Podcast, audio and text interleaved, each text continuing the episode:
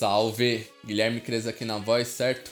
E hoje nós vamos estar tá falando de Jogos Vorazes, Big Brother e Coruja BC1. E a arte como forma de emular a realidade, certo? Pode parecer um pouco complexo o tema, mas eu vou começar do início e acho que vocês vão entender a minha linha de raciocínio. Vamos começar por Jogos Vorazes. Eu não sei quantos aqui leram os livros ou viram os filmes. Fazendo um resumo, é, a saga se passa num futuro distópico, onde a América do Norte toda virou um país só chamado Panem. E lá teve uma, uma guerra e entre os lugares, distritos lá, capital acabou ganhando e desde esse dia eles faziam os jogos vorazes, que cada distrito mandava é, duas, duas crianças ou dois adolescentes para disputar esses jogos vorazes, que nada mais era do que um Big Brother sangrento, digamos assim. Eles colocavam todos ali na arena e o último a sair vivo era quem ganhava os jogos. É, a autora usou isso, levando ao extremo, assim, do absurdo, para trazer algumas reflexões. Alguma curiosidade, talvez para quem não saiba, panem vem do latim, né? Que daquela expressão panem at circe. Ou poderia também ser como pão e circo. Então vem daí essa expressão. E ela traz isso para fazer a gente refletir sobre como governos autoritários é, ou empresas que visam lucro usam o entretenimento como forma de alienar e fazer a gente esquecer dos reais problemas.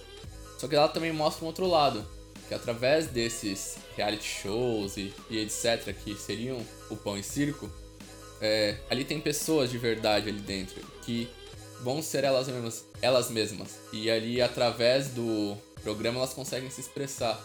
E a realidade que existe fora acaba existindo lá dentro. Isso desperta algo nas pessoas. Tal como Katniss inspirou um sentimento de revolta popular, revolução. É, a gente pode ver isso também acontecendo. E agora, saindo dos Jogos Vorazes, indo pro Big Brother. A última edição foi uma edição que foi muito polêmica e ao mesmo tempo uma edição que teve muito engajamento. Né? Talvez também por conta da pandemia, que era todo mundo passou a acompanhar tal mas teve muitos debates que aconteceram lá que tratam da nossa realidade. É, eu acompanhei muito, eu torci pelo Babu bastante, infelizmente ele não ganhou, mas eu torci. A gente, vinha, a gente via lá várias problemáticas que acontecem aqui do lado de fora também. A questão do racismo, de como o homem negro é visto, a questão da masculinidade negra. É, porque o Babu era um cara sensacional, um cara culto, um cara que conversava sobre tudo, fazia tudo por todo mundo, mas por ele ser um homem negro, as meninas lá da casa, que, que diziam ser militantes tal, construíram uma imagem de que ele seria um monstro tal que não era verdadeira. A gente vê também a questão do feminismo, porque principalmente com aquele grupo do início, com os homens que saíram primeiro ali, também tinha essa questão. Então, o que era um programa até então, não até então, a gente teve várias edições, mas se a gente voltar um ano antes, por exemplo, a gente teve a Paula, campeã, que teve várias atitudes racistas, preconceituosas, etc. Então parecia realmente um programa que não tinha propósito nenhum. Mas essa edição mostrou que ali tinha pessoas reais. Através das atitudes dela, por elas serem reais, trouxe o debate de muitas coisas à tona. Tanto que a campeã acabou sendo a Thelma e eu fiquei muito feliz com isso. Tava torcendo mais pro Babu, que a gente tinha me identificado mais, mas já que ele não saiu, eu tava torcendo muito pra Thelma ganhar. Isso representa muito, né? Porque num país que foi o último a abolir a escravidão, que a gente vive hoje um governo que é revisionista histórico e etc., você ter uma mulher negra campeã do programa mais assistido do Brasil é algo muito representativo. Aí você deve estar perguntando, ok, legal, mas isso, o que isso tem a ver com o rap? E aí a gente chega no Coruja. Durante o Big Brother, o Coruja BC1 foi um cara muito ativo é, no Twitter falando sobre o assunto, é, dando os parecer dele, comentando. Ele também teve uma essa mesma percepção de como as coisas lá dentro, lá dentro da casa emulavam a realidade aqui fora como o Babu sofria preconceito, de como a Thelma ficava escanteada quando não era de interesse das outras meninas. E isso gerou um engajamento e que ele soube aproveitar e que, melhor do que ninguém, ele soube explicar que agora, para quem não sabe, ele lançou o EP antes do álbum. Saiu hoje que eu tô gravando o vídeo, no caso é ontem, porque eu vou soltar o vídeo quinta-feira. E uma das músicas, VIP, ele fala bastante sobre isso. Ele fala sobre o Babu, principalmente, né? Ele se coloca como Babu. E num lugar onde tem fadas onde pessoas como a Marcela são consideradas fadas sensatas, ele veio para ser tipo o Babu e gritar Vitória Favela. Essa foi uma linha que mexeu muito assim comigo, achei muito boa. E teve a outra que ele falou, né? Foda-se a Disney, lá tem o Mickey e eu odeio o rato. Que foi aquele caso, né? Que a Manu Gavassi doeu por causa que o Prior falou que ela tava na Disney e tal. Ficou naquele negócio de, deba de deboche.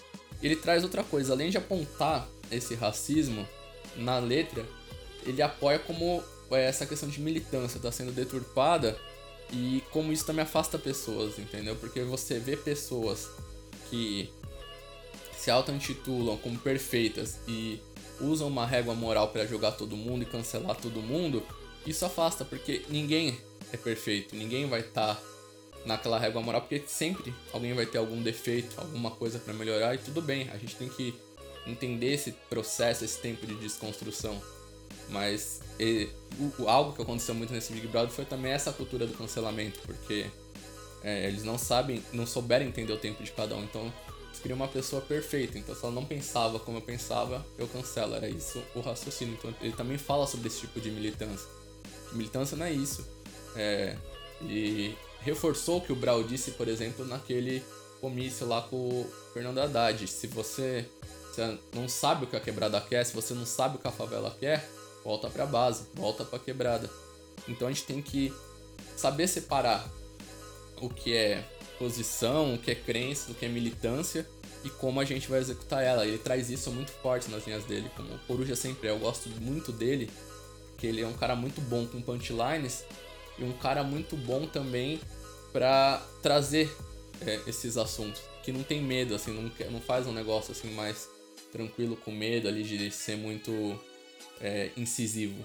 Ele chega com o pé na porta e acho que é isso que eu gosto nele. Aquele, como diria o Ronald Hill, é o rap cru. Isso ficou muito explícito. Então, primeira coisa que eu vou falar para vocês fazerem após terminarem de ver esse vídeo, ouçam o EP antes do álbum do Coruja, tá muito bom, de verdade. Outra que tá muito boa foi a Modo F 2.0 no novo beat. E é isso, é, eu acho que um rap, assim como forma da gente expressar é, o que a gente sente, da gente contar a nossa realidade, da gente passar o que a gente acredita, como eu falei no último episódio do Tupac do Felipe Boladão, ele também nos convida a refletir sobre a nossa própria realidade. O que, que eu tô fazendo? Será que a minha militância tá sendo boa? Será que a realidade no qual eu tô inserido hoje, eu tô fazendo alguma diferença? O tipo de ação que eu tô tendo, eu tô fazendo alguma diferença? E as pessoas que eu vejo, será que elas estão fazendo alguma diferença? Então, mais do que só falar o rap também nos convida a refletir. E o Coruja faz isso com maestria.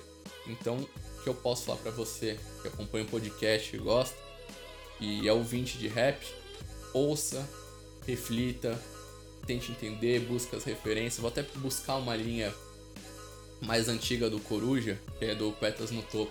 Você sabe quem foi Rio e Newton? Me diz. Se não sabe, faça igual eu fazia ouvir o Fábio Luiz. Então é isso o rap, mais do que também é conhecimento, e a gente só consegue se unir e lutar por aquilo que a gente precisa tendo conhecimento do que a gente vai lutar, tendo conhecimento de, do, da situação social, da situação histórica pra gente saber qual é a melhor forma de agir. Então esse é o recado, semana que vem tem mais, espero que vocês tenham gostado.